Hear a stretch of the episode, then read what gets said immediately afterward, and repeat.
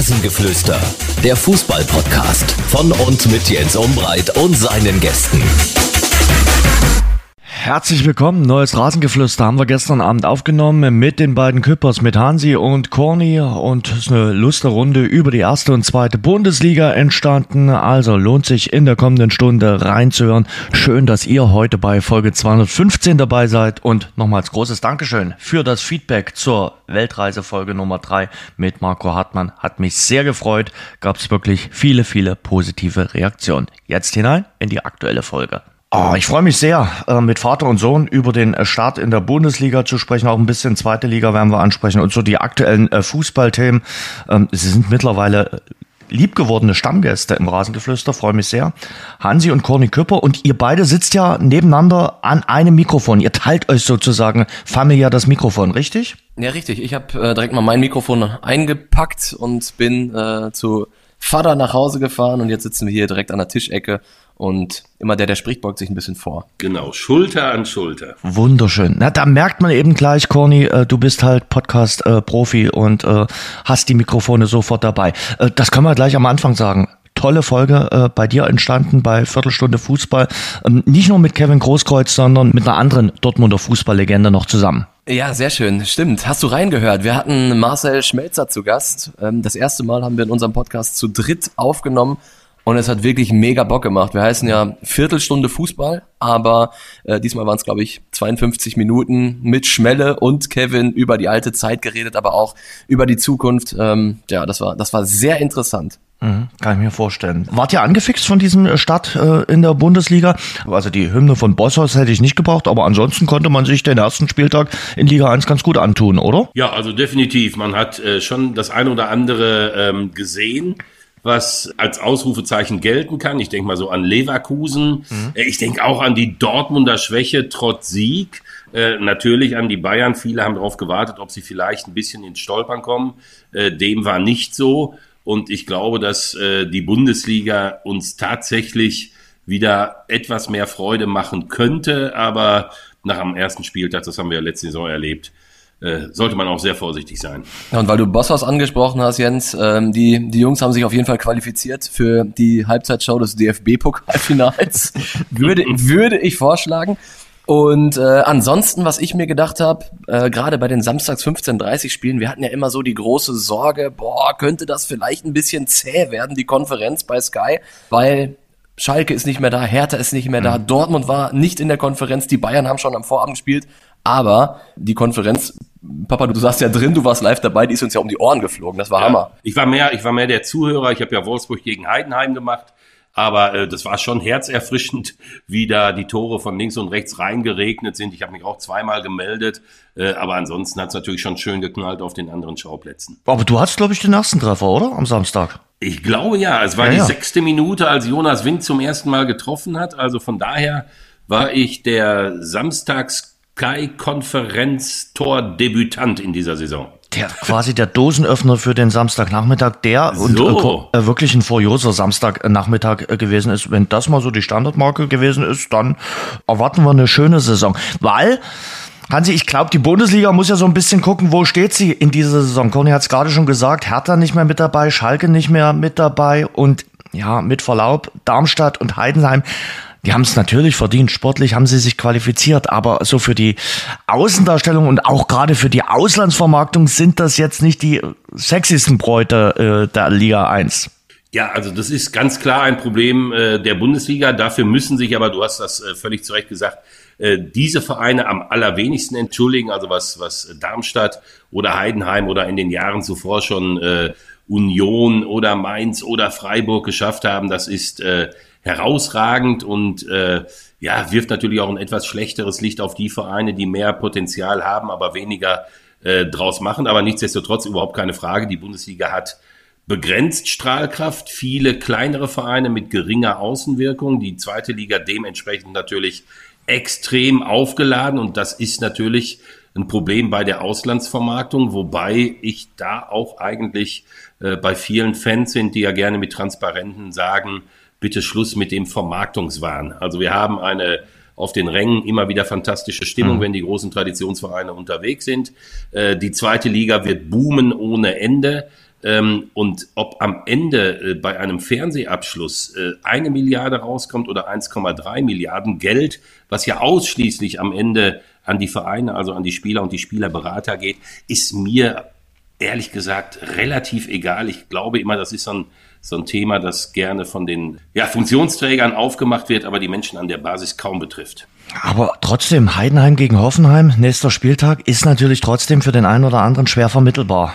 Ja, es ist äh, für mich nicht schwer vermittelbar, dass Heidenheim das spielt, weil Heidenheim hat es sich äh, erarbeitet. Bei Hoffenheim oder auch bei Leipzig haben wir natürlich äh, die anderen Diskussionen, mhm. aber so hat sich der Fußball nun mal äh, entwickelt und wer von, von Milliarden träumt in der Auslandsvermarktung, der muss das einfach zur Kenntnis nehmen und der muss dann eben auch zur Kenntnis nehmen, dass vielleicht im nächsten Jahr die zweite deutsche Bundesliga äh, Zuschauermagnet Nummer vier in Europa wird. Das ist übrigens auch eine bemerkenswerte Geschichte, über die wenig gesprochen wird. Wenn uns immer gesagt wird, ihr wollt doch die Stars sehen, ihr wollt die Stars sehen, äh, dann sagen ganz viele Vereine in der zweiten und in der dritten Liga, nee, wir wollen den FC Schalke sehen oder Dynamo Dresden hm. oder Borussia Mönchengladbach.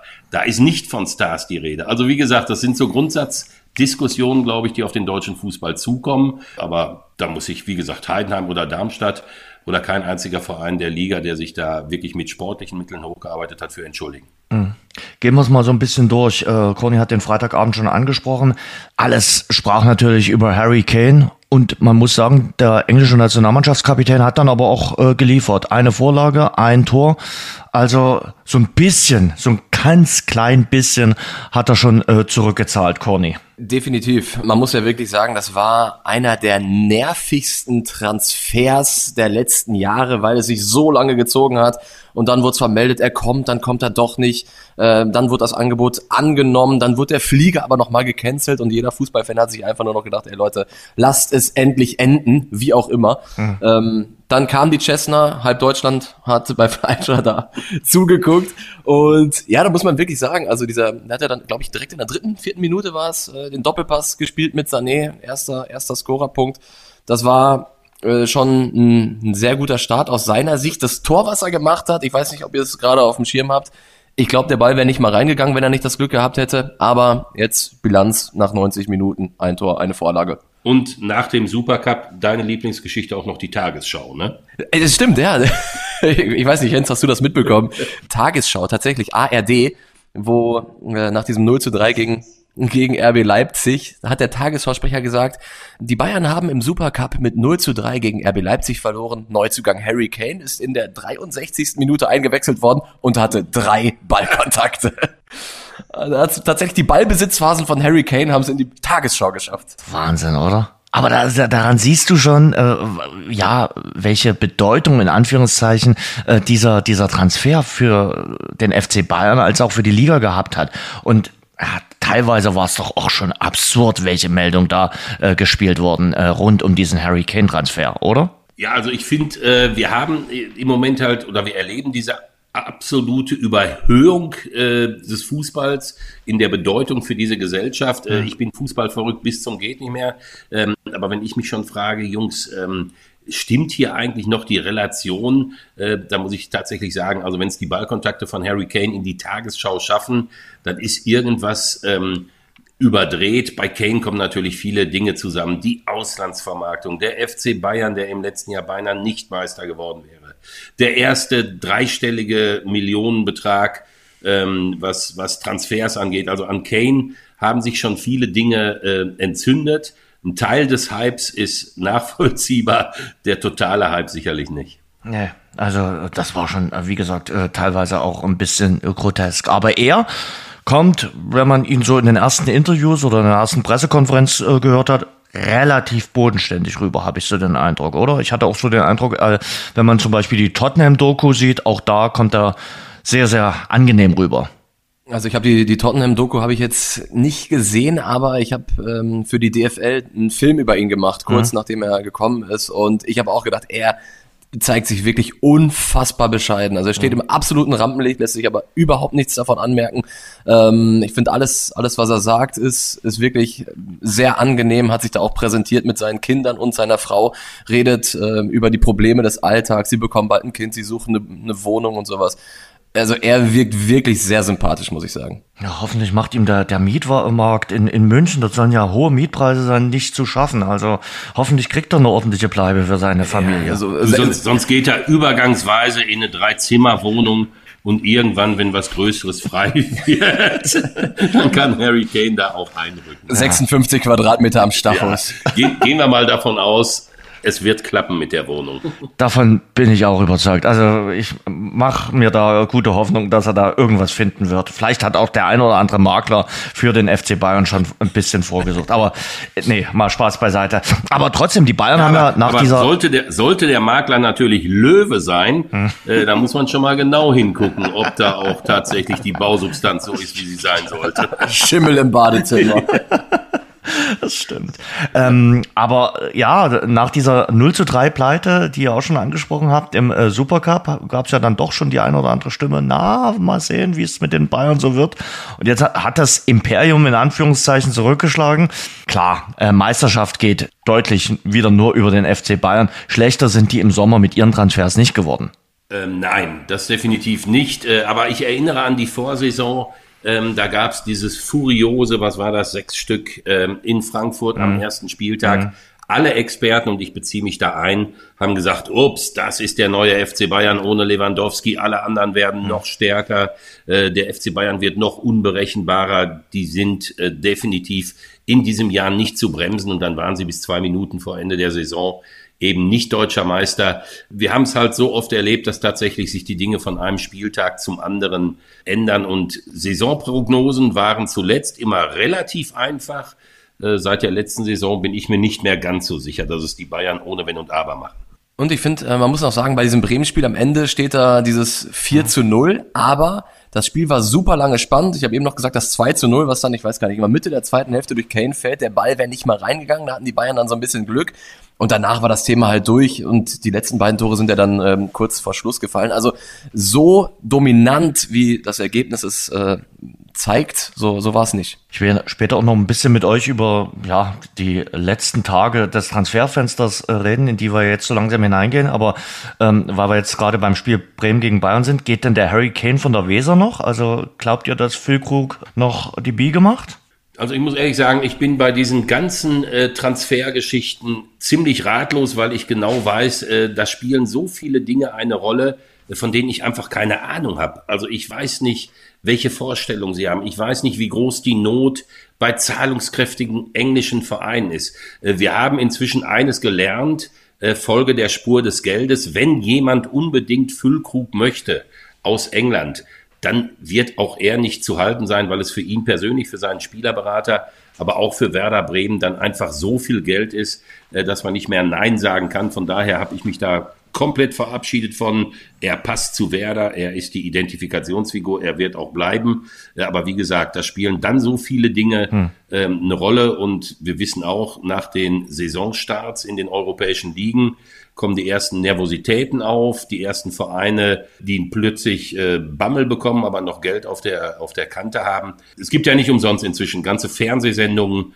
äh, zu den letzten Tagen der Transferperiode. Das ist mittlerweile ein ganzer Wirtschaftszweig. Und mit Füllkrug wird interessant sein, Hansi, du hast schon gesagt, England wohl möglicherweise eine Möglichkeit, Italien soll auch der ein oder andere äh, Verein vielleicht die Fühler ausgestreckt äh, haben. Das wäre für Werder natürlich ein ganz, ganz bitterer Verlust, wenn sie den äh, noch äh, abgeben müssten. Es würde eine Lücke reißen. Oh. Wer, oh. wer das Wortspiel findet, darf es behalten. Oh, wow, wow, Erste gelbe Karte nach einer Viertelstunde, Corny, für jetzt dich. Schon, jetzt schon, jetzt schon. ja. Jetzt machen wir auch eine Flasche Bier auf. ähm, aber ich habe schon so durchgehört, äh, kriege ich das bei dir auch äh, zu hören, äh, Corny, dass äh, dein Vater glaubt an äh, Titelkampf. Glaubst du auch an einen äh, ordentlichen Titelkampf in der anstehenden Saison oder können wir 2013 äh, bis 2024 dann voll machen mit dem FC Bayern? Also ich ähm, freue mich einfach, und das ist genau das, was Papa gerade auch gesagt hat, ähm, dass letztes Jahr, alle haben die Bayern als äh, super überlegen bezeichnet, als Manet kam. Äh, das Gegenteil war der Fall. Jetzt bezeichnen die Bayern alle als super überlegen, weil Kane gekommen ist, äh, vermeintlich der Spieler, das Puzzleteil, äh, was, was noch gefehlt hat. Auf der anderen Seite sehen wir auch Leipzig und Leverkusen, die richtig stark geworden sind. Ähm, der BVB hat jetzt am ersten Spieltag nicht gerade ähm, mit, dem, mit dem Finger aufgezeigt, als es um, um Konkurrenzkampf ging. Ähm, aber nichtsdestotrotz, ich hoffe, dass die Bayern mit Kane nicht davonziehen. Also die Bayern entscheiden ganz allein, ob es einen Titelkampf mhm. äh, gibt. Ich sag mal, in den besten Zeiten, als sie durchgeladen haben, sozusagen nach dem Dortmunder Triumph 2012, da sind sie mit über 90 Punkten, also mit über 90 Punkten von 102 ins Ziel gelaufen. Da musste man gar nicht schon, schon nach zehn Spieltagen drüber nachdenken, äh, wer Meister wird. Dann Wahnsinn. sind, sie, dann sind sie in aller Regel irgendwo im 80er-Bereich äh, gelaufen, was ja auch schon jahrzehntelang der Top-Rekord gewesen wäre in der Bundesliga. Bester deutscher Meister aller Zeiten. Und jetzt haben sie eigentlich zum ersten Mal in der letzten Saison wieder wirklich so richtig was angeboten mit nur 71 Punkten. Und der BVB hat eben auch nur diese 71 Punkte bei schlechterem Torverhältnis äh, geholt. Wenn die Bayern wieder im Bereich 84, 85 Punkte landen, dann gibt es keinen Verein, der die Konstanz hat, um diese Punktzahl auch zu erreichen. Sollten die Bayern im mittleren 70er Bereich laufen, dann sollte sich der BVB, dann sollte sich Leipzig und dann sollte sich vielleicht auch Leverkusen mal anstrengen, denn dann könnte was gehen. Mhm. Leverkusen gegen Leipzig, ich habe die beiden schon äh, gerade erwähnt. Das muss man schon sagen. Also äh, da stand Topspiel vorher drauf, da steckte aber auch viel Topspiel schon drin. Also gerade was Leverkusen gezeigt hat, hm, das war schon ordentlich, Hansi. Ja, also es äh, war wirklich äh, zum Teil sensationell. Äh, also Frimpong, äh, Hofmann, äh, auch Grimaldo auf der linken Seite und natürlich äh, Boniface, wie er ja ausgesprochen wird extrem spektakulär, äh, wunderschöne Angriffe, wird's nicht zu vergessen, äh, mit einem unglaublichen Tor, was natürlich deswegen fällt, weil man es nicht planen kann. Er hat sich halt selbst angeschossen, mhm. aber das hat er genial gemacht. Und äh, wir sprechen ja dann immerhin über einen Gegner aus Leipzig, der die letzten fünf Spiele der letzten Saison gewonnen hat, plus DFB-Pokalfinale, plus Supercup.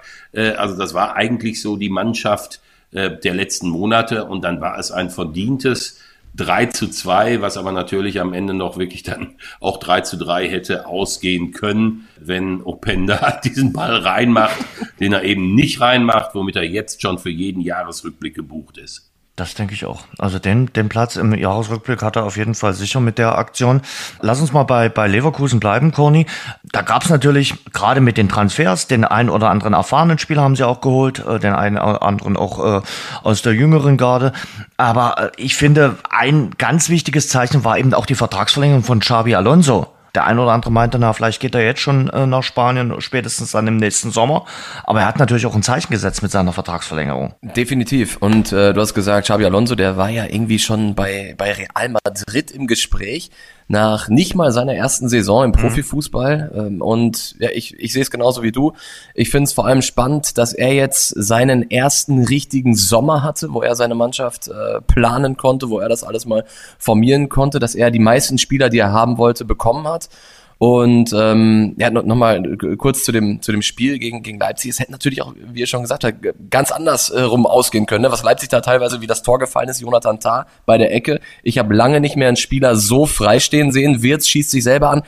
Ich finde, wir sollten diesen Sieg über Leipzig nicht zu hoch hängen, aber nichtsdestotrotz, äh, Leverkusen ist gut gestartet und sie haben unfassbar viel Potenzial auf dem Rasen und an der Seitenlinie. Bei Xabi Alonso nötigt mir auch Respekt ab. Er zieht das auch wirklich äh, durch. Er, er, will wirklich immer auch in Deutsch antworten und so. Man kennt ja auch Trainer, die dann sagen, okay, interviewt mich bitte in Englisch oder so. Das äh, merkt man auch, dass er Leverkusen und auch das Land adaptiert hat. Ja, also ich finde, sowas nötigt grundsätzlich Respekt ab, zumal, äh, das muss man ja auch wissen, die deutsche Sprache nun wirklich extrem undankbar mhm. ist für Trainer aus anderen Ländern. Äh, das nötigt Respekt ab und auch die Art und Weise, wie er sich an der Seitenlinie gibt, wie er sich insgesamt verhält, äh, das lässt einen schon vermuten, dass da so etwas heranwächst wie ein Grand Seigneur der Trainergilde der kommenden Jahre und Jahrzehnte Und ich glaube auch, dass Leverkusen mit den Möglichkeiten, die man hat und mit den Neuzugängen, die man geholt hat, für ihn ein herausragender Verein ist, um genau dieses Trainerprofil zu entwickeln. Und unter wem der auch alles gespielt hat. Vicente del Bosque, Pep Guardiola, Jose Mourinho, Rafa Benitez. Also wenn er sich von jedem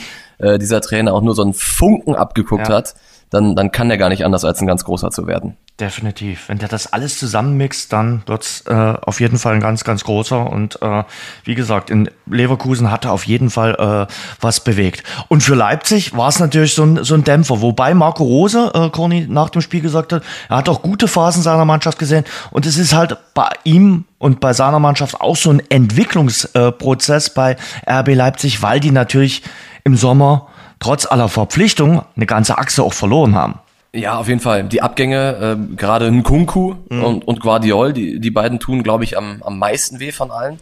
Auf der anderen Seite hast du plötzlich auch so einen Spieler wie Dani Olmo, der schon stark war. Ich denke letzte Saison an das Tor gegen Schalke, das war, das war genial. Äh, aber jetzt scheinbar noch mehr Verantwortung übernimmt, noch mehr Selbstvertrauen hat. Drei Dinger in München. Unter anderem packt er sich dann noch den Elfmeter, trifft jetzt wieder gegen Leverkusen. Da müssen wir mit Spannung erwarten. Womit ich inzwischen immer ein großes Problem habe, äh, das ist dieser Begriff ähm, Entwicklung, weil alle Trainer sprechen immer von äh, entwickeln und da entwickelt sich, wir müssen es weiterentwickeln. Und wenn man sich den Fußball anguckt, wie er sich entwickelt hat in den letzten ähm, zwei Jahrzehnten, dann stellt man natürlich fest, dass es eigentlich immer weniger wirklich Entwicklung gibt, sondern immer wieder aufgrund dieses völlig überhitzten Transfermarkts mhm. gibt es eigentlich immer wieder so etwas wie äh, sich neu erfinden müssen. Das gilt sogar für Leipzig, also für einen Verein, äh, wo eine Menge Geld ist. Ähm, es ist ja keine, keine Form von Weiterentwicklung, wenn du deine mitstärksten drei Spieler, Soboslai haben wir noch vergessen, gehen lässt, um Stimmt. dann wieder im ganz hohen Regal ähm, einzukaufen. Oder auch bei Leverkusen. Das ist ja mehr ein Umbruch äh, als eine Weiterentwicklung. Und wenn man es auf andere Vereine bezieht aus unteren Regionen, äh, früher ist man aufgestiegen und ist dann mit der Truppe aufgestiegen und hat versucht, die Bundesliga zu stemmen, vielleicht mit zwei Neuzugängen. Heute wird Darmstadt oder damals Fürth schon lange vor dem Aufstieg werden die praktisch äh, leer gekauft oder zumindest empfindlich getroffen. Äh, also ich glaube, man hat tatsächlich immer weniger dieses weiterentwickeln und man hat immer mehr, auch unter dem Druck von England, dieses Ich muss verkaufen, wenn die große Kohle kommt und ich muss gucken, dass ich diese Kohle in neue Spieler stecke und man hat deutlich mehr Umbrüche eigentlich als Weiterentwicklung. Da sind wir dann bei äh, Borussia Dortmund. Die haben einen dreistelligen Betrag angenommen im äh, Sommer durch Bellingham. Bellingham hat jetzt äh, gesagt, er ist irgendwie zehnmal besser als in der Vorsaison. Das macht wahrscheinlich die Luft in der spanischen Hauptstadt und natürlich sicherlich auch die Mannschaft, äh, die um ihn herum ist, äh, dass er sich dort so weiterentwickelt. Glaubt ihr, dass das für, für die Dortmunder Kabine, also dass er ein sportlicher Verlust ist, müssen wir nicht drum rumreden, aber es wird ja immer wieder gemutmaßt, dass er sich dann doch schon ein paar Sachen rausgenommen hat äh, für einen 20-Jährigen, die vielleicht für den einen oder anderen Mitspieler too much gewesen sind in der Vorsaison. Da müsste ich jetzt natürlich lügen, weil ich ja in der Kabine nicht zuhöre, aber ich weiß ja, dass der äh, Didi Hamann, der nun wirklich sehr geschätzte äh, Kollege von mir und Experte bei Sky, es ähnlich ähm, vermutet hat, dass Bellingham sich viel rausgenommen hat. Er hat auch gesagt, es wird Spieler geben äh, bei Borussia Dortmund, die froh sind, dass er weg ist. Wenn er jetzt sagt, dass er dramatisch besser geworden ist in Madrid, dann ist das natürlich keine Nettigkeit ähm, Richtung äh, Borussia Dortmund. Und ähm, ja, ob man ihn durch äh, Matcher, äh, durch Sabitzer wird ersetzen können. Ähm, ich kann es mir schon vorstellen, wenn es tatsächlich diese Streitigkeiten und diese Disharmonien gegeben haben sollte, äh, dass er ein überragender Spieler ist mit seiner Omnipräsenz äh, fast überall auf dem Platz, mit seinem Selbstbewusstsein, mit seinem Entwicklungspotenzial. Da muss man ja nicht drüber reden. Ich finde, er hat eigentlich immer oder zumindest lange den Eindruck gemacht, dass er glücklich mhm. war bei Borussia Dortmund, dass er auch happy war über die Möglichkeit, äh, sich, sich zu einem Weltstar zu entwickeln. Ich habe mit, mit Kevin in unserem Podcast auch drüber gesprochen. Kevin hat sich so ein bisschen drüber aufgeregt, dass er sich immer aufs Logo gehauen hat und so ein bisschen so Vereinsliebe symbolisiert mhm. hat. Und jetzt kommt nach nicht mal, was weiß ich, wie viele Wochen, so, so ein Spruch Richtung Dortmund, Punkt eins und Punkt zwei klopft er sich jetzt in Madrid auch schon aufs Logo. Ich finde, das sagt auch bisschen was über Jude Bellingham aus. Mhm. Stimmt. Aber ich habe so ein bisschen den Eindruck, in, in Dortmund fehlt bislang so dieser dieser Transfer, wo du mit der Zunge schnallst, wo du sagst, boah, den sie eigentlich jedes Jahr hatten. Also Bellingham, Haaland, äh, dieses Jahr ist es Sabitzer, Benzebaini und Netscher. Das sind aber jetzt wirklich nicht die Transfers, wo der gemeine Dortmunder Fan sagt, boah, das ist es. Ich habe bei Sabitzer ähm, immer gesagt, dass ich ihn für einen richtig geilen Kicker halte. Äh, habe mich gewundert, dass er dann ähm, in München so wenig klarkam und ich glaube tatsächlich, dass das für Borussia Dortmund ein sehr gelungener Transfer ist, auch wenn wir jetzt nicht über den kommenden Weltstar reden, wie bei Haaland oder wie bei Sancho, es funktioniert halt nicht immer, mhm. oder jetzt eben wie bei Bellingham, aber vielleicht tut's ja Borussia Dortmund auch mal ganz gut, äh, wenn man nicht den Star kauft, von dem ab dem ersten Moment alle anderen schon wieder sagen, wann geht er denn und wie viel bringt er. Hm. Exakt, äh, das sehe ich genauso. Das war beim BVB die letzten Jahre immer so, wenn Haaland mal zwei Spiele nicht getroffen hat, ist es unruhig geworden. Dann wird berichtet, Krise bei Erling Haaland, was ist los mit, mit ihm? Äh, bei Bellingham dasselbe. Wenn irgendwas auf dem Trainingsgelände war, sofort wurde berichtet über Jude Bellingham und jetzt ist es vielleicht wirklich mal ganz, ganz schön beim BVB, dass du nicht diesen einen Fokusspieler hast, der sofort für Schlagzeilen sorgt, wenn, ja, auch wenn eigentlich nichts passiert. Auf der anderen Seite, Conny, war das natürlich am äh, Samstag schon noch ganz schön stottrig. Also das war schon ein, ein Sieg aus der Kategorie mehr als glücklich. Boah, das war, das war unfassbar. Ich glaube, ähm, beim, beim Tor von Daniel Mahlen sind Aki Watzke und Matthias Sammer eingeblendet worden. Die haben beide geguckt, als ob ihnen gerade jemand in den Kofferraum gefahren ist, äh, obwohl sie gerade dieses so glückliche 1 zu 0 erzielt haben, weil sie wissen, hui, das, was in den letzten, was war das, 88 mhm. Minuten passiert ist, das hat sich keiner beim BVB auch nur ansatzweise vorstellen können, weil es viel zu wenig war. Ähm, der erste FC Köln hat das Spiel unverdienterweise verloren, das muss man sagen. Äh, und das Tor, so wie es fällt, Daniel Mahlen trifft den Ball nicht richtig ähnlich wie Florian Wirtz und dann geht er einfach nur perfekt äh, zwischen Kopf und Latte rein. Äh, unfassbar glücklich und Borussia muss nicht nur ein, sondern ja, sondern drei Schippen oben draufpacken vor dem Spiel in Bochum. Hm. Das Schräge ist ja, dass dieses Spiel ja erinnert an die Hinrunde der letzten Saison, als der BVB richtig schlecht war, als er nach 15 Spielen, kam ja die WM, nur Tabellensechster war, obwohl er serienweise noch glücklich Spiele mit 1 zu 0 gewonnen hatte. War, glaube ich, drei oder vier oder fünfmal mhm. der Fall. Und äh, das erinnert jetzt schon wieder daran, dass der BVB in dieser Form noch nicht mal in die Champions League kommt. Ja. Das ist ja völlig klar, aber dass das eine Woche später schon wieder ganz anders aussehen kann, ist auch klar. Ich muss ehrlich sagen, so wie der erste FC Köln da in der zweiten Halbzeit gespielt hat, äh, hat mir Steffen Baumgart dann wirklich schon fast leid getan, denn das war absoluter Klasse Fußball, klarsichtig. Das Einzige, was fehlte, äh, war der Punch, sonst hätte der, der erste FC Köln 2-0 in Dortmund gewonnen. Und das Thema wäre schon mal durch gewesen. Steffen Baumgart, der übrigens keinen Whisky Cola trinkt. Habt ihr mitbekommen?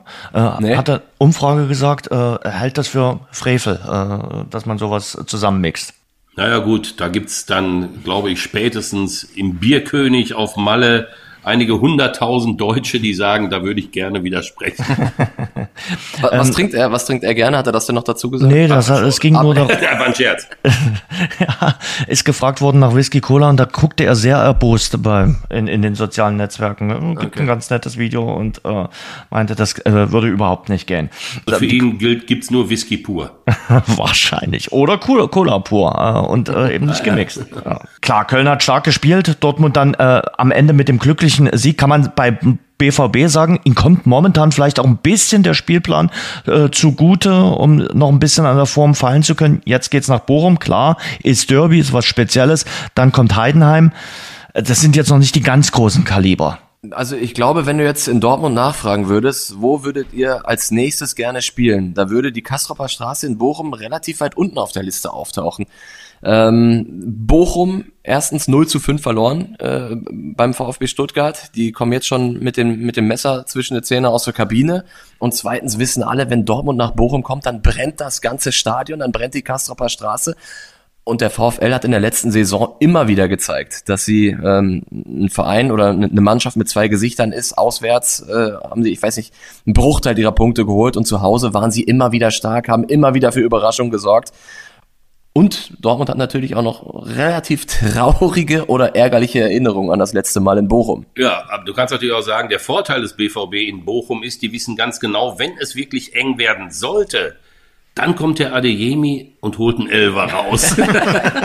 Pfeift Sascha Stegemann das Spiel? Haben wir schon mal nachgeguckt?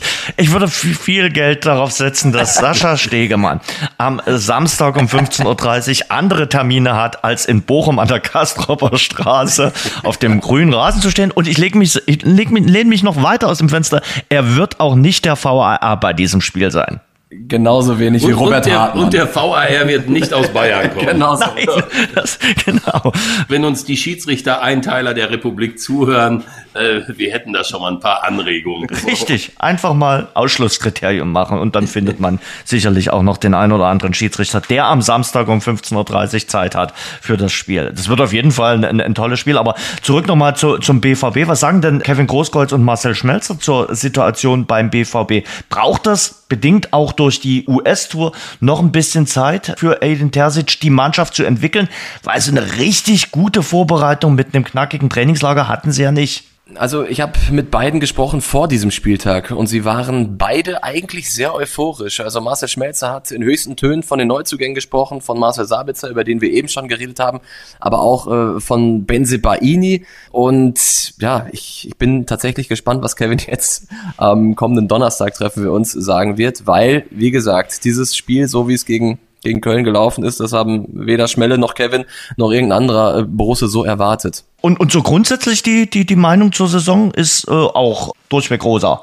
Na, ich habe natürlich auch die Frage gestellt, ähm, die, die du auch gestellt hast, wird es eine spannende Saison oder nicht? Und beide haben gesagt, ähnlich das, was, was wir auch schon erarbeitet haben, die Saison wird spannend, wenn die Bayern es zulassen. Also sie sitzen am Hebel, wenn sie auch nur ansatzweise das spielen, was erwartet wird, dann wird Borussia Dortmund in dieser Saison kein deutscher Meister. Aber die beiden dürfen ja sehr parteiisch sein und sie haben auch offen gesagt, sie hoffen, dass es anders wird. Dann gehen wir mal ein bisschen weiter runter. Hansi, du hast Heidenheim kommentiert. War ja historisch, jedenfalls für den ersten FC Heidenheim, das erste Bundesligaspiel. Man muss es einfach sagen, das, was dieser Verein in den letzten Jahren schon abgerufen hat, die Art und Weise, wie dieser Verein sich aufstellt, hochsympathisch, große Konstanz. Äh, sie sind fast ohne Neuzugänge äh, in dieses Spiel gegangen, fast. Sie haben einen Trainer, der im 17. Jahr ist. Das alles nötigt mir großen Respekt äh, ab. Und wenn das am Ende dieser Saison mit einem dann wirklich sensationellen Klassenerhalt enden sollte,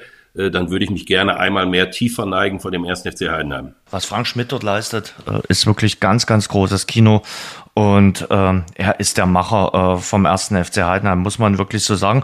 Und trotzdem, Hansi, du hast das Spiel, wie gesagt, kommentiert, hat man so den Eindruck gehabt, Mensch, das erste Mal ist dann halt dann doch was Besonderes und die haben dann mit den großen Augen geschaut und da, da merkte man schon, ja, es ist halt doch eine andere Sache mit der Bundesliga. Ganz klar. Also sie hatten, äh, um jetzt äh, wirklich bei diesem alten Spruch äh, von Paul Breitner zu bleiben, sie hatten in der ersten Halbzeit die Hose voll, aber in der zweiten lief es ganz flüssig. So hat ja Breitner damals gesagt. Äh, es war wirklich erkennbar, diese Angst vor der Bundesliga, sich nichts zuzutrauen. Kevin Müller, der 15 Mal zu Null gespielt hat, ein überragender Zweitligatorwart, macht diesen schlimmen Fehler nach mhm. sechs Minuten. Äh, plötzlich fragt sich Heidenheim, was ist hier los? Und in der zweiten Halbzeit, da waren sie dann da und in der zweiten Halbzeit hat mich dann wiederum Wolfsburg in Durchgang 1 äh, klar überlegen, schwer enttäuscht. Und wenn das Ding am Ende 2 zu 2 ausgeht, äh, dann darf der VfL, der am Ende verdient gewonnen hat, sich aber auch nicht beklagen. Heidenheim, Darmstadt, äh, sind natürlich auf jeden Fall die Kandidaten schlechthin äh, für den äh, Tabellenkeller. Die noch andere Probanden, die da in Frage kommen? Also ich tue mich schwer, ähm, natürlich aus gutem Grund, äh, andere Abstiegskandidaten zu nennen, weil das kriegst du schnell um die Ohren gehauen. Aber wir haben es natürlich gesehen bei Hertha BSC, äh, wie schnell es gehen kann. Ähm, du bist eigentlich ein Verein gesetzt in der Bundesliga, du meldest klare Ambitionen nach äh, oben an, auch wenn die Fans das nicht gerne gehört haben, Big City Club und so. Und dann laufen die Dinge irgendwann in die falsche Richtung. Du kommst in diesen Abwärtsstrudel. Äh, andere erleben es genau andersrum und dann bist du plötzlich ein Zweitligist. Äh, und nicht nur ein Zweitligist, äh, der einfach abgestiegen ist, sondern du bist ein Zweitligist, der nach den ersten drei Spieltagen ähm, kein einziges Spiel gewonnen hat, äh, keinen einzigen Punkt geholt hat. Ähm, also es kann immer passieren, dass es noch irgendjemanden erwischt, aber ich glaube auch, dass die beiden Aufsteiger äh, zunächst mal die am meisten gefährdetsten Mannschaften sind, wobei ich schon Vorteile bei Heidenheim sehe.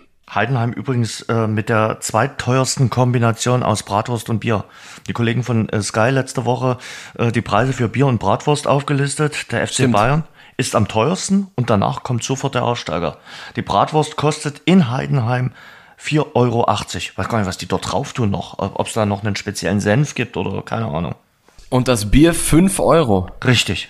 Das heißt, ja, tatsächlich 9,80 Euro zahlst du in Heidenheim auf Platz 2 und bei den Bayern, äh, das ist äh, der einzige Verein, bei dem du zweistellig bist. Richtig. Äh, 10,50 Euro. 5,50 Euro fürs Bier und 5 Euro für die Bratwurst. Ja, also ich bin jetzt echt ein bisschen geschockt. Jetzt kann man sagen, ja, du gehst immer in den Presseraum und isst deine Erbsensuppe oder so.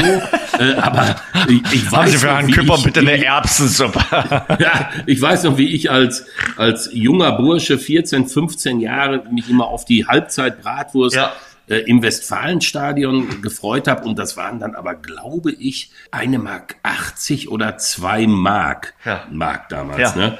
Ich bin jetzt echt so ein bisschen platt, dass die Bratwurst inzwischen bei in fast allen äh, Bundesliga-Stadien äh, über 4 Euro kostet. Ist ja, Ja. Wahnsinn. Wenn du bei Heidenheim aufrunden würdest, äh, dann wären wir ja jetzt wirklich bei 10 Mark. Also werden einige die Augen verdrehen und äh, fragen, von was erzählen die denn jetzt? Aber es wäre wirklich, es ist grotesk. Also, dass du 10 Mark für eine Bratwurst bezahlst, ist absurd. An dieser Stelle natürlich großes Lob nach Köpenick, Union Berlin. Äh, sie stehen ganz unten an dieser Tabelle oder ganz oben, wie man so will, und können sich die, die Neuzugänge leisten. Und die Bratwurst kostet trotzdem nur in Anführungsstrichen drei Euro. Ja. Und schmeckt dort auch gut. Kann ich aus Ich, eigener ich, hab, Erfahrung ich war noch nie in der alten Försterei. Ich will Echt? unbedingt mal hin und vielleicht werde ich dann auch eine Bratwurst. Da gab es doch mal das Thema mit der Veganwurst. Egal. Ja, also Union Berlin äh, wollte ich auch noch ganz kurz äh, besprechen. Also äh, Corny hat schon durchklingen lassen. Breiter Bratwurst weiterhin günstig, will nicht sagen billig, sondern günstig. Aber bei den Transfers, da wird geklotzt und nicht nur gekleckert. Also was die da letzte Woche gemacht haben, Volland und Gosens, also Hut ab. Ja, das ist ähm, tatsächlich bemerkenswert. Ich weiß noch, dass wir letztes Jahr, da haben wir ja die große Saisonvorschau gemacht, ähm, hier bei, bei Rasengeflüster. Und wir haben alle nicht damit gerechnet, dass Union ihre, ihre drei Tabellenplatzierungen in der Bundesliga nochmal überbieten wird. Jetzt spielen sie in der Königsklasse. Das Argument haben sie auf ihrer Seite. Jetzt locken sie dann plötzlich tatsächlich auch namhafte Stars, sage ich jetzt mal, wie Robin Gosens von Inter Mailand oder eben Kevin Volland. Was Union macht, ist tatsächlich in, in hohem Maße bemerkenswert und das haben sie jetzt am ersten Spieltag schon direkt unter Beweis gestellt. Mit Behrens übrigens. Drei Mit Tore per Behrens. Kopf. Drei Tore hat es äh, seit Ewigkeiten nicht gegeben, äh, dass, dass einer einen Hattrick mit Kopf so erzielt und muss man sagen, Hut ab, auch der hat äh, am ersten Spieltag äh, geliefert. Wo seht ihr und Union? Weil, weil das, das, das Spannende wird natürlich, wie sie, klar, jetzt werde ich sagen, ja, Dreifachbelastung haben sie die letzten Jahre auch schon gehabt. Aber Champions League, finde ich, ist dann schon nochmal was Spezielles. Da spielst du halt nicht gegen irgendwie einen belgischen Verein, den du ganz schwer aussprechen kannst, sondern da kommen dann wirklich mal die ganz großen Vereine in die Hauptstadt. Und äh, da dann den Schalter umzulegen, wenn vielleicht am Mittwoch Real Madrid zu Gast war und dann spielst du am Samstag gegen Augsburg, stelle ich mir schon ambitioniert vor. Ja, es ist natürlich eine ganz neue Welt äh, für Union, aber was ich vorhin über diese Entwicklung gesprochen habe, das kann man vielleicht am besten tatsächlich am Beispiel Union klar machen. Die sind 2019 hochgegangen. Als Riasson nach Dortmund ging, war Trimmel, der damals übrigens dann nicht gespielt hat beim Aufstieg, weil er, glaube ich, gesperrt war, der letzte verbliebene Spieler. Das heißt, die Mannschaft, die damals den Aufstieg, diese erfüllte Sehnsucht in die Bundesliga geschafft hat, die war vier Jahre später schon komplett durchgewechselt. Und das ist eben das, was Union auszeichnet, dass praktisch jeder Transfer äh, sitzt auf eine wirklich bewundernswerte Art und Weise. Und wenn sich das jetzt noch fortsetzt mit den Hochkarätern, die sie inzwischen holen, Fofana, Volland, äh, Großens, dann kann da tatsächlich natürlich immer noch ähm, etwas, etwas heranwachsen, wo du sagst, vielleicht gibt's noch ein zweites Jahr Champions League, trotz Leverkusen, Leipzig, Dortmund äh, und Bayern. Es kann natürlich auch sein, aber das muss man jetzt an dieser Stelle nicht herbeireden, dass irgendwann natürlich äh, diese Gegenentwicklung kommt. Dann hast du die Spieler verpasst, vielleicht mal äh, die Saisonziele, bekommst nicht mehr das Geld aus der Champions League und hast dann natürlich einen sehr teuren Kader ohne an den ganz großen Fleischtöpfen zu sein. Aber als Union-Fan würde ich sagen, komm, lass alles stecken, das interessiert mich nicht. Das Einzige, was mich jetzt interessiert, im Moment ist der Tag der Auslosung, weil dann wissen wir als Unioner, die nun wirklich viel Gras gefressen haben in unserem Leben, gegen wen es geht. Und wenn dann ähm, äh, Manchester City kommt oder Real Madrid oder Benfica Lissabon, dann sind das einfach erstmal Festtage, die gefeiert werden müssen. Und ähm, ja, dass man in der Bundesliga das Tagesgeschäft weiterhin seriös abarbeitet mit dem Trainer des Jahres Urs Fischer, das hat man ja an diesem ersten Spieltag erkannt. Die feiert man dann auch im ungeliebten Olympiastadion ab. Das ist alternativlos. Stimmt. Was ist denn mit Hertha, äh, Hansi? Äh, du betreust ja auch so ein bisschen mit die zweite Liga als Sky-Kommentator. Äh, hätte mir viel vorstellen können. Klar, du kannst in Hamburg verlieren, du kannst auch bei Fortuna Düsseldorf äh, verlieren. Ihn tut natürlich momentan extrem die Heimniederlage gegen Wien Wiesbaden äh, weh, aber mit drei Niederlagen in die Saison zu starten, puh, das ist schon äußerst brutal für einen äh, Bundesliga-Absteiger. Und wenn ich so richtig informiert bin, ins äh, gegnerische Tor haben sie auch noch nicht getroffen. Ja, also es ist äh, tatsächlich ein, ein kleines Drama. Ähm, der Abstieg hat Hertha auf dem falschen Fuß erwischt. Die Ambitionen waren andere. Sie mussten einen Toussaint für drei Millionen gehen lassen, äh, den sie für 25 Millionen verpflichtet haben. Äh, sie befinden sich jetzt in einer extrem schwierigen Phase, wo sie einen wie ich finde, sympathisches Konzept haben, endlich auf die Jungs aus der Academy zu sitzen, endlich ähm, den Menschen in Berlin und Hertha hat ein gutes Publikum, äh, zu sagen, jetzt setzen wir endlich auch aus der Not geboren auf junge Burschen, auf, ähm, auf äh, junge Spieler mit Hertha-DNA. Äh, das alles ist hochsympathisch. Ich hätte mich riesig gefreut, wenn Hertha besser in die Saison gekommen wäre, weil eins muss man ja äh, ganz klar sagen, junge Spieler hin, junge Spieler her, äh, Zukunftsvision hin, Zukunftsvision her, Berliner Identität hin und her. Wenn du mit drei Niederlagen startest als Absteiger, dann hast du zunächst mal ein einziges Problem. das hat nichts mit dem Alter der Spieler zu tun, sondern da geht es nur noch darum, jetzt so schnell wie möglich da unten rauszukommen, bevor das eine Eigendynamik entwickelt. Wie gehst du das jetzt an? Also bist ja fast gegen äh, Fürth schon zum Siegen gezwungen, in Anführungszeichen, am Wochenende? Ja, das ist jetzt die große Frage, wie äh, Paul Dardai diese ganz spezielle Situation angehen wird, zumal äh, alle anderen natürlich auch wissen, wie groß der Druck jetzt bei der Hertha ist am Samstag gegen Fürth. Also die Fürther werden sich in dieser Situation, glaube ich, sehr wohlfühlen. Ja, auf jeden Fall. Und Schalke aber auch nicht so richtig äh, toll gestartet, oder? Äh, den Heimsieg gegen Kaiserslautern, klar, in Hamburg verloren.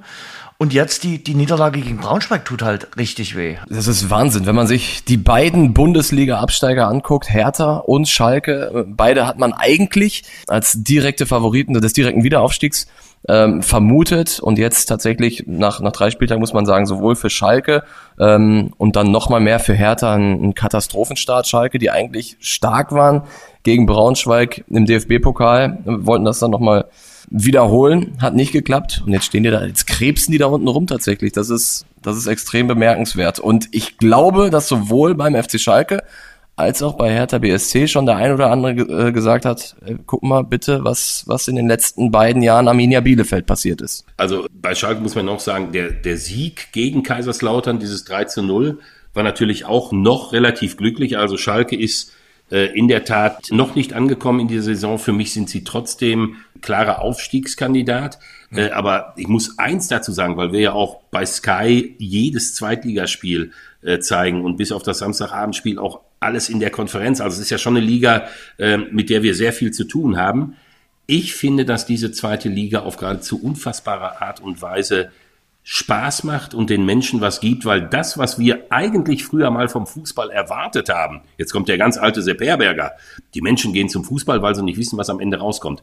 Also dieses Prinzip mhm. wird in dieser zweiten Liga so auf den Punkt gebracht und es ist tatsächlich so, wenn Schalke 04 zu Hause spielt gegen Magdeburg oder wenn Hertha, das haben sie erlebt, gegen Wiesbaden spielt.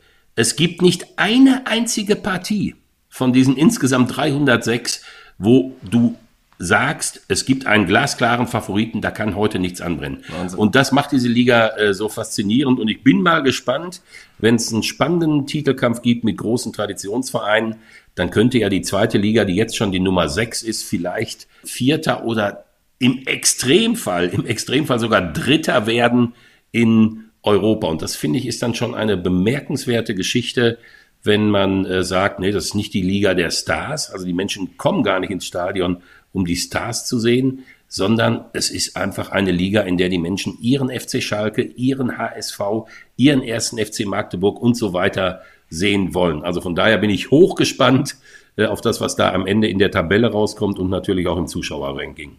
Conny, du kannst dir vorstellen, welche Frage ich dir jetzt stellen werde. Äh, sie hat mit dem Tabellenführer äh, zu tun. Der Hamburger SV führt nach drei Spieltagen. Legst du dich denn fest? Schafft's der HSV diese Saison? Jens, ich habe mich äh, vergangenes Jahr festgelegt. Was sollte mich davon abhalten, mich jetzt wieder festzulegen? Äh, letztes Jahr habe ich gesagt, wenn ich jetzt, wann dann? Mein Gott, der HSV ist wie jedes Jahr Favorit, lässt mich trotzdem ratlos zurück. Ich will nicht wieder sagen, dieses Jahr schaffen sie es aber, äh, weil sie einfach dann spätestens ab, ab Mitte Februar unberechenbar sind. Ich würde an der Stelle gerne kurz Mick Jagger bemühen. Den haben sie mal gefragt, ob das denn jetzt wirklich die Abschiedstournee der Stones ist. Und hat Mick Jagger gesagt, definitiv und die nächsten drei auch. Und das würde ich jetzt übertragen auf den HSV. Ist das die letzte äh, Zweitligasaison? Würde ich, würde ich jetzt auch äh, sagen, ja, sie schaffen jetzt den Wiederaufstieg in dieser Saison und in den nächsten drei Spielzeiten auch. Bist du von, von Wien Wiesbaden äh, überrascht, dass die so furios gestartet sind? Wie gesagt, alles äh, Pomano, wir haben den dritten Spieltag, aber sieben Punkte sind für einen Aufsteiger ordentlich Holz. Ja, also natürlich äh, überrascht. Ich habe das äh, Last-Minute-Tor äh, in Berlin ähm, live kommentiert. Mhm in der Konferenz, glaube ich. Es ist im Moment die Zeit, wo sich die äh, Aufsteiger wirklich noch klasse präsentieren. Das gilt übrigens auch für Elversberg, also sind ja nur wirklich ganz kleine vom Namen her. Elversberg hat unheimlich viel Pech gehabt äh, an diesen ersten Spieltagen, müsste eigentlich höher stehen. Und äh, ja, es sind die No-Names, äh, auf die man manchmal so ein bisschen abschätzig guckt. Aber im Moment, wie gesagt, was die Leistung angeht, zeigen Wiesbaden und Elversberg, dass die Aufsteiger nicht automatisch auch die Absteiger Nummer eins sein müssen. Und Hansi, man muss auch sagen, die Ostvereine spielen eine gute Rolle. Rostock und Magdeburg machen das bislang äh, sehr, sehr ordentlich äh, in dieser Zweitligasaison. Ja, also ich möchte an der Stelle kurz darauf hinweisen, dass der Bruder äh, von Cornelius, äh, von Corny, der Alex, äh, Magdeburg als Aufsteiger getippt hat. Ich finde es einfach bemerkenswert, was und wie Magdeburg ähm, im letzten Jahr, also was, was Magdeburg geschafft hat und wie sie aufgetreten sind. Es war ein Aufsteiger, der wirklich spielerisch geglänzt hat. Da hat das Zuschauen richtig Spaß gemacht und sie scheinen jetzt genau da weiterzumachen. Das Ganze vor einem äh, fantastischen Publikum. Ähm, Magdeburg, und das gilt natürlich auch für, für Hansa, zeigen ja, wenn sie äh, auswärts auflaufen, äh, was diese Vereine den Menschen bedeuten. Tja, und bei Rostock muss man ja äh, einfach mal sagen, äh, allein die Erinnerung äh, an diesen Sieg in Saarbrücken war es, glaube ich, bei Elversberg, äh, das späteste Wendespiel äh, der deutschen Fußballgeschichte. Das war schon bemerkenswert. Also auch da bin ich gespannt, wo das bei diesen beiden Vereinen hingeht. Jens, ich habe ähm, mit Alex, meinem Bruder, im Vorfeld gesprochen. Er kommentiert ja relativ viel im Osten. Hab gefragt, und wie, wie schätzt du das ein, was gerade in Magdeburg passiert? Und er hat gesagt, es ist unfassbar, was da äh, für eine Entwicklung stattfindet. Vor der Saison waren sie noch äh, Geheimfavorit sogar, was ja schon ein Erfolg ist. Und inzwischen versuchen die sich oder sie schaffen es sogar, sich so langsam, aber sicher aus der Rolle des Geheimfavoriten sogar noch, noch raus zu, zu kämpfen mit, mit guten Leistungen. Und ja, jetzt stehen sie da, wo sie stehen, nach drei Spieltagen. Macht schon Spaß. Jetzt gehen wir hinein in diese Schlussphase, was das Transferfenster betrifft. Wir haben es heute immer mal wieder mit anklingen lassen. Äh, früher, Hansi, konnte man sich aufs Kicker-Sonderheft äh, verlassen. Wenn man das vor dem ersten Spieltag geholt hatte, dann wusste man, so wie der Kader dort drin steht, so ist er dann auch. Jetzt ist das wirklich nur ein, ein Zeitwert, äh, dieses äh, Sonderheft, weil das äh, nach äh, ein oder zwei Spieltagen dann komplett überholt wird, weil sich an den letzten Tagen im Transferfenster noch wirklich wahnsinnige Dinge zutragen. Daran merkt man eben auch, wie sich das Fußballgeschäft verändert hat, oder? Äh, definitiv. Also ich bin Traditionalist. Ich kaufe das Kicker äh, Sonderheft vielleicht auch aus Trotz, äh, obwohl ich gar nicht mehr so ich richtig weiß, warum. Nein, ich gucke natürlich immer noch rein, aber du weißt, äh, spätestens äh, im September ist vieles davon natürlich äh, veraltet. Ich muss einfach sagen, für mich ist das eine Fehlentwicklung im Fußball. Ich weiß nicht, weshalb es äh, so ist, dass du diese Transferfenster hast, innerhalb derer du ja, ja einen Mitkonkurrenten im letzten Moment noch beschädigen kannst, nachdem du festgestellt hast, oh, äh, die Saison läuft in die und die Richtung. Ähm, ich finde, dass vieles das, was den Menschen einfach nicht passt am modernen Fußball, äh, durch diese unfassbaren Transfers, die ja nicht nur immer teurer, sondern auch immer später werden, dass vieles äh, den Menschen daran eben nicht passt. Ja, und es bringt halt eine Unberechenbarkeit mit sich, die am Ende für die kleineren Vereine natürlich gravierend sein kann, weil äh, im Zweifel werden sie natürlich leer gekauft und nicht diejenigen, die wirklich das große Geld haben, mit dem man dann die Spieler auch halten kann. Conny, du bist der Jüngste hier von uns dreien. Äh, wie verfolgst du denn das Ganze? Mit Interesse, mit Fingernägel abknabbern, weil du aufgeregt bist, äh, wie diese junge Generation, die ja wirklich auf Transfer hechelt, oder bist du da relativ gelassen? Wenn es gerade dann auch um den Deadline Day äh, geht, also um den letzten Tag des Transferfensters. Also es fehlt mir eigentlich nur noch, dass, dass irgendwelche Supermärkte irgendwelche Klamotten zum Deadline Day verkaufen. Aber mittlerweile ist das ja für die, für die Fußballbranche schon fast ein inoffizieller Feiertag. Also äh, ich gehöre jetzt nicht zu der Fraktion, die die Hurricanes Chesner bei Flightradar verfolgt hat. Na. Ich ähm, gucke jetzt nicht, wer könnte noch gehen und wer geht nicht, weil es ganz wenig Transfers gibt, die mich dann am Ende wirklich noch überraschen. Und klar guckst du, ähm, welche, welche Spieler, die für gewisse Vereine wichtig sind. Wir haben über Füllkrug geredet, aber auch Kolo Moani. Ähm, da guckt man dann noch mal genauer hin, werden sie wirklich gehen, weil das dann auch etwas für diese Vereine wirklich bedeutet und für den Saisonverlauf. Aber äh, ob jetzt da noch irgendein äh, tschechischer Rechtsverteidiger geholt wird oder ob noch irgendein Spieler vom zweiten Anzug von Verein Y äh, wohin wechselt, das, das lässt mich ehrlicherweise kalt. Ich bin froh, wenn das Transferfenster geschlossen ist, weil dann haben wir endlich Klarheit, hm. zumindest bis Winter. Es ist ja so, also es ist ja nicht so, dass ich jetzt Romantiker bin und diese Welt nicht verstehe, sondern ich verstehe sie ganz genau. Äh, ich weiß, was es bedeutet, wenn kleinere Vereine plötzlich viel Geld bekommen. Äh, ich weiß, wie viel Geld in England zur Verfügung steht oder eben auch bei den reichen deutschen Vereinen. Ähm, es ist völlig klar, dass ein Fenster, das erst ein Transferfenster äh, Anfang September zufällt, bis zum Ende für diese ganzen Turbulenzen sorgt.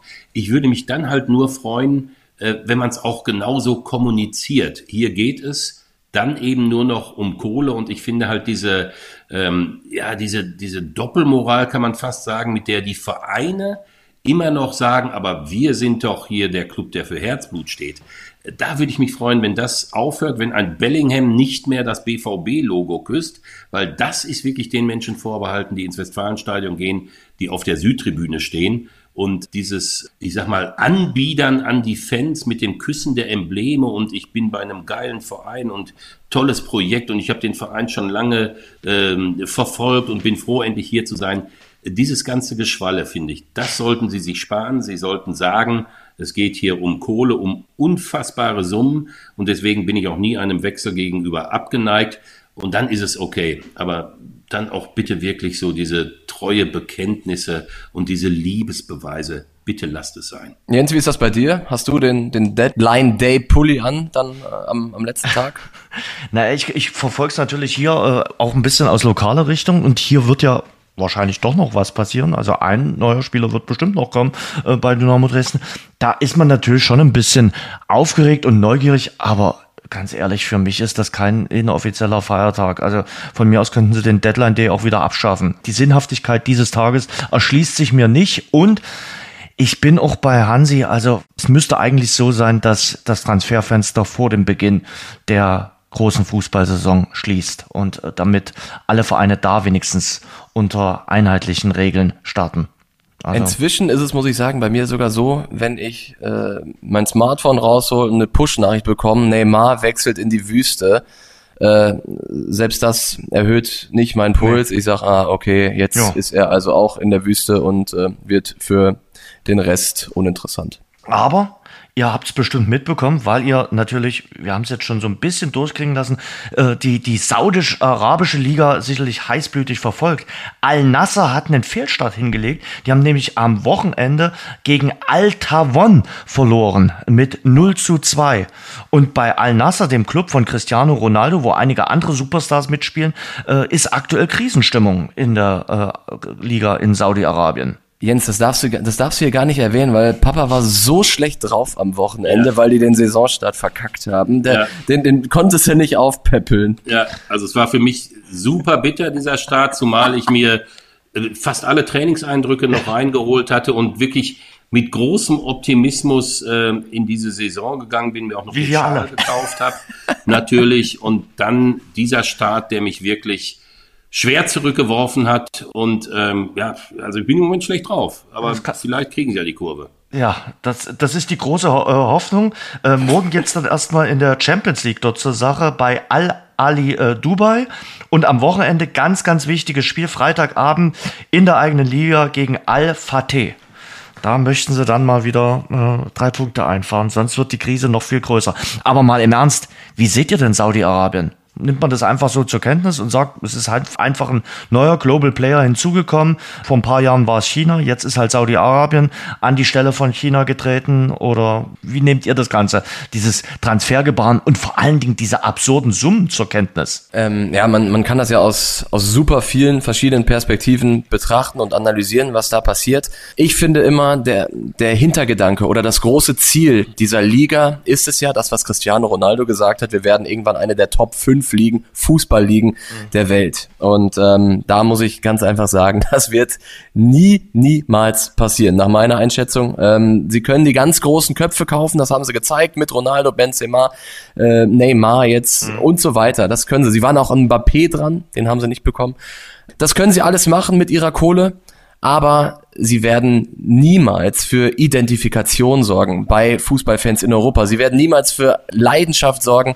Das sind Komponenten, die du brauchst, um eben eine Liga zu werden, die wächst, die wirklich die Menschen interessiert. Und ich kann mir niemals vorstellen, dass wir hier irgendwann wirklich zu dritt sitzen und sagen, ey, hast du mitbekommen, was Al-Hilal letzte Woche gemacht hat? Niemals wird das passieren. Ja, aber vielleicht geht's denen gar nicht so sehr primär um die europäischen Fans. Vielleicht geht's da auch um Fans in Asien, äh, die da eine größere Rolle möglicherweise spielen. Und vielleicht geht's denen sogar auch eher um den Einzelsportler, um den Einzelfußballer, den sie sich als Star geholt haben. Weiß ja selber, die Vermarktungsmöglichkeiten, die so ein einzelner Fußballer mit sich bringt, gehen mittlerweile auch ins Utopische. Äh, definitiv. Äh, Agnelli hat ja auch gesagt, irgendwann der Fußball geht dahin, dass die Menschen immer weniger bei ihrem Verein sind, mhm. sondern immer mehr den Stars folgen. Da hätte ich als erstes übrigens, wenn ich Anhänger von Juventus Turin gewesen wäre, gesagt, äh, ich, ich formuliere es jetzt mal so, dann verpiss dich bitte. Ähm, ich kenne, ich kenne, ich spreche sehr viel mit Menschen ähm, über, über Fußball, mit alten Freunden, mit alten Mannschaftskameraden, mit Kollegen und, und, und. Ich kenne keinen einzigen Menschen, auch Jüngere nicht, die auf die Idee kommen zu sagen, ich folge jetzt auch einem geilen Kicker wie Slatan Ibrahimovic und wo der spielt, da bin ich Fan. Ich kenne keinen einzigen. Ich kenne hunderte, tausende von Menschen, die zu einem Fußballverein halten. Und deswegen muss ich auch sagen, ähm, ich glaube, Sebastian Kehl hat es gesagt, das wird für uns ein Problem. Saudi-Arabien, ich sag, es ist mir, wenn ich noch mal ein bisschen drastisch werden darf, es ist mir sowas von scheißegal, wen irgendwelche Vereine, die einfach immer Geld haben und dass man der Spur des Geldes folgen muss, ist völlig klar, ähm, wen die holen. Weil am Ende passiert in Deutschland zum Beispiel eins. Wir haben vielleicht noch weniger Stars, weil Saudi-Arabien eben als nächster Big Player aufgetreten ist. Aber wir haben ja vorhin über die zweite Liga gesprochen. Und dann stellen wir plötzlich fest, uns wird immer erzählt, auch von vielen ähm, Managern der Fußball-Bundesliga, dass die Fans ja schließlich Stars sehen wollen. Ich frage mich, ist das wirklich die Wahrheit eines Fans von Eintracht Frankfurt, Dynamo Dresden, 1. FC Magdeburg, Werder Bremen, dass sie Stars sehen wollen? Da haben sie sich doch lange von verabschiedet. Wir stellen irgendwann fest, lass die Stars doch in Saudi-Arabien spielen, aber auf Schalke äh, in der zweiten Liga, beim HSV in der zweiten Liga, da beben die Gästeblöcke, da sind die Zuschauer da, weil sie sich eben nicht für die Stars interessieren. Das ist das, was uns immer eingeredet wird, sondern sie wollen einfach bei ihrem Verein sein, der für ganz viele Fußballfans ja ein extrem wichtiger Teil ihres Lebens ist. Und das merkt man, dass so ein bisschen die, ja, das Ursprüngliche des Fußballs äh, zurück ist. Also das sieht man auch an so Aktionen wie zum Beispiel der Crowdfunding-Aktion des FSV Zwickau. Fußball gehört den Fans, wo wirklich Tausende gespendet haben. Und vielleicht nimmt sich der Fußballfan so sein Stückchen vom Fußball gerade wieder zurück und sagt sich, muss halt nicht immer Bundesliga sein, muss nicht immer Champions League sein, wenn ich mit meinem Verein glücklich werde und wenn ich da Mittwochabend ein schönes Spiel sehe, ähm, auch in der zweiten Liga oder sogar in der dritten Liga, dann bin ich damit auch zufrieden. Ja, da triffst du mich im richtigen Moment. Ich werde morgen Abend bei Preußen Münster sein äh, gegen Ingolstadt und am Mittwoch bei Viktoria Köln gegen Rot-Weiß Essen. Ähm, das sind schon Spiele, die auf ihre Art dann und auch bei der Erwartungshaltung der Fans äh, eine Menge Spaß machen. Jens Vorschlag für den Folgentitel, die Straße holt sich den Fußball zurück. ja, den hast du jetzt gegeben. Die Straße holt sich den Fußball zurück. So werden wir es nennen. Ja, ja und die gut. Straße nach Saudi-Arabien ist eine Sackgasse. So. Männer, das hat Spaß gemacht. Ich danke euch sehr. Äh, vielen Dank für die Einschätzung an die Familie Küpper, an äh, Corny und äh, Hansi. Vielen Dank, äh, dass ihr mit dabei wart. Äh, Hansi, was ist dein nächstes Spiel am Wochenende? Ähm, ich bin jetzt am Wochenende beim 1. FC Köln gegen Wolfsburg, nicht in der Konferenz, sondern im Einzelspiel und dementsprechend auch im Stadion. Großartig. Ähm, Großartige Stadionhymne. Ja, kann man, kann man echt. Also Köln gehört da gerade, äh, was die ganze Folklore rund um das Spiel betrifft, mit zum Besten. Auch schon schlimme Niederlagen in Köln erlebt, aber äh, wie gesagt, die Folklore drumherum, die kann man sich äh, durchaus antun. Und du, ähm, Corny, Freitag neue Podcast-Folge und Samstag die Zusammenfassung der Bundesligaspiele bei den Kollegen von Bild, richtig? Genau so ist es. Ähm, mit, mit Kevin, wie gesagt, nehme ich am Donnerstag aus. Freitag kommt die Folge raus. Wir planen eine Trikotverlosung. Äh, ich sag aber noch nicht von wem. der ein oder andere, der den Kevin besser kennt, der kann sich das eventuell denken.